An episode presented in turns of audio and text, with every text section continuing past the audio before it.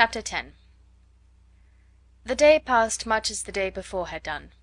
Mrs. Hurst and Miss Bingley had spent some hours of the morning with the invalid, who continued, though slowly, to mend; and in the evening Elizabeth joined their party in the drawing room. The loo table, however, did not appear. Mr. Darcy was writing, and Miss Bingley, seated near him, was watching the progress of his letter, and repeatedly calling off his attention by messages to his sister. Mr. Hurst and Mr. Bingley were at piquet, and Mrs. Hurst was observing their game. Elizabeth took up some needlework, and was sufficiently amused in attending to what passed between Darcy and his companion. The perpetual commendations of the lady, either on his handwriting, or on the evenness of his lines, or on the length of his letter, with the perfect unconcern with which her praises were received, formed a curious dialogue, and was exactly in union with her opinion of each. "How delighted Miss Darcy will be to receive such a letter!" He made no answer. "You write uncommonly fast." "You are mistaken, I write rather slowly." "How many letters you must have occasion to write in the course of a year! Letters of business, too! How odious I should think them!" "It is fortunate, then, that they fall to my lot instead of yours." "Pray tell your sister that I long to see her." "I have already told her so once, by your desire." "I am afraid you do not like your pen. Let me mend it for you. I mend pens remarkably well." "Thank you, but I always mend my own." "How can you contrive to write so even?" He was silent. "Tell your sister I am delighted to hear of her improvement on the harp, and pray let her know that I am quite in raptures with her beautiful little design for a table, and I think it infinitely superior to Miss Grantley's." "Will you give me leave to defer your raptures till I write again? At present I have not room to do them justice." "Oh, it is of no consequence. I shall see her in January. But do you always write such charming long letters to her, Mr. Darcy?" "They are generally long, but whether always charming it is not for me to determine." "It is a rule with me, that a person who can write a long letter with ease cannot write ill." "That will not do for a compliment to Darcy, Caroline," cried her brother, "because he does not write with ease; he studies too much for words of four syllables. Do not you, Darcy?" "My style of writing is very different from yours." "Oh!" cried Miss Bingley, "Charles writes in the most careless way imaginable. He leaves out half his words and blots the rest." "My ideas flow so rapidly that I have not time to express them, by which means my letters sometimes convey no ideas at all to my correspondents." "Your humility, Mr. Bingley," said Elizabeth, "must disarm reproof." "Nothing is more deceitful," said Darcy, "than the appearance of humility. It is often only carelessness of opinion, and sometimes an indirect boast." "And which of the two do you call my little recent piece of modesty?" "The indirect boast; for you are really proud of your defects in writing, because you consider them as proceeding from a rapidity of thought and carelessness of execution, which, if not estimable, you think at least highly interesting. The power of doing anything with quickness is always prized much by the possessor, and often without any attention to the imperfection of the performance. When you told Mrs. Bennet this morning that if you ever resolved upon quitting Netherfield you should be gone in five minutes, you meant it to be a sort of panegyric, of compliment to yourself. And yet what is there so very laudable in the precipitance which must leave very necessary business undone, and can be of no real advantage to yourself or any one else?" "Nay," cried Bingley, "this is too much, to remember at night all the foolish things that were said in the morning. And yet, upon my honour, I believe what I said of myself to be true, and I believe it at this moment.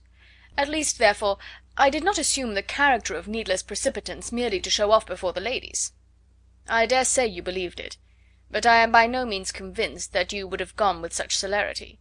Your conduct would be quite as dependent on chance as that of any man I know; and if, as you were mounting your horse, a friend were to say, 'Bingley, you had better stay till next week,' you would probably do it. You would probably not go, and at another word might stay a month. "You have only proved by this," cried Elizabeth, "that Mr. Bingley did not do justice to his own disposition. You have shown him off now much more than he did himself." "I am exceedingly gratified," said Bingley, "by your converting what my friend says into a compliment on the sweetness of my temper; but I am afraid you are giving it a turn which that gentleman did by no means intend; for he would certainly think better of me if under such a circumstance I were to give a flat denial and ride off as fast as I could. Would Mr. Darcy, then, consider the rashness of your original intentions as atoned for by your obstinacy in adhering to it?" "Upon my word, I cannot exactly explain the matter. Darcy must speak for himself." You expect me to account for opinions which you choose to call mine, but which I have never acknowledged. Allowing the case, however, to stand according to your representation, you must remember, Miss Bennet, that the friend who is supposed to desire his return to the house, and the delay of his plan, has merely desired it asked it without offering one argument in favour of its propriety. To yield readily, easily, to the persuasion of a friend is no merit with you. To yield without conviction is no compliment to the understanding of either. You appear to me, Mr. Darcy, to allow nothing for the influence of friendship and affection. A regard for the requester would often make one yield readily to a request without waiting for arguments to reason one into it. I am not particularly speaking of such a case as you have supposed about Mr. Bingley.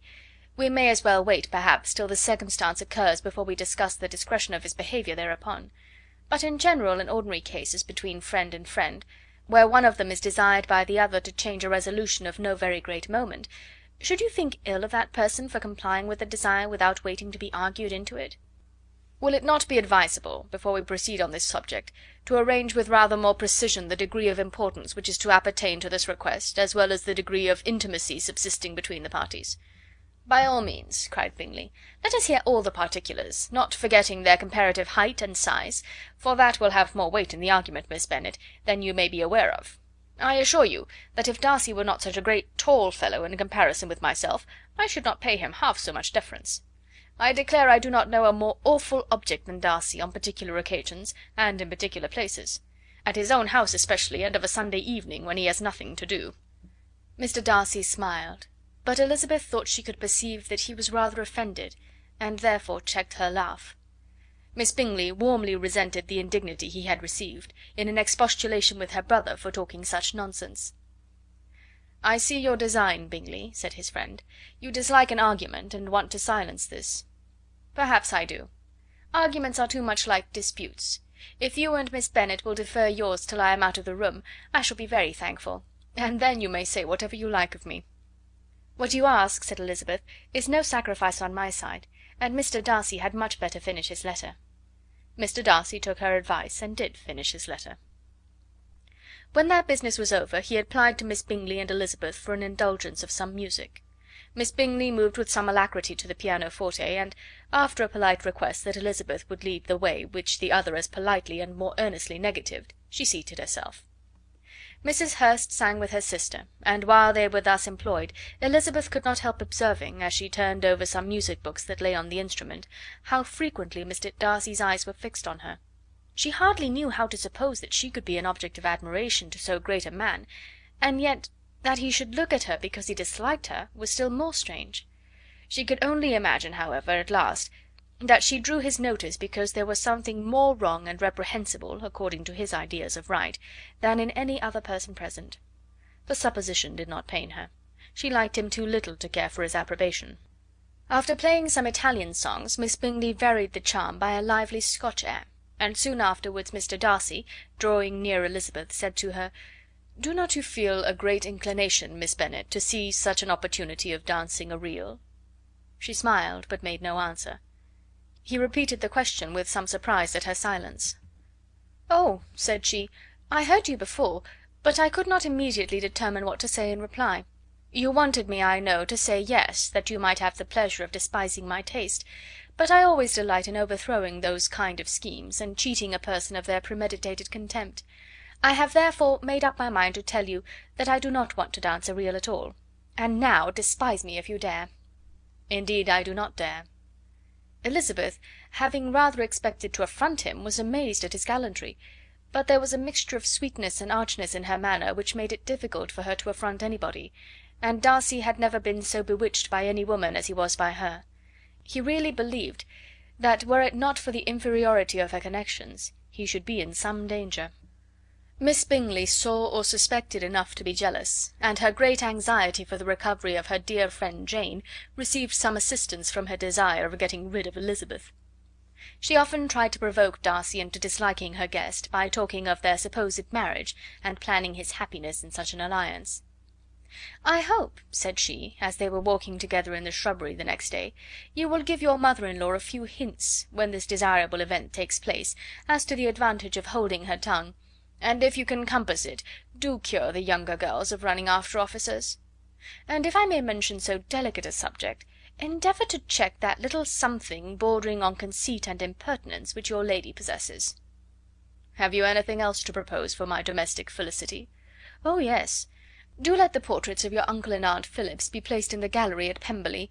Put them next to your great uncle the Judge; they are in the same profession, you know, only in different lines.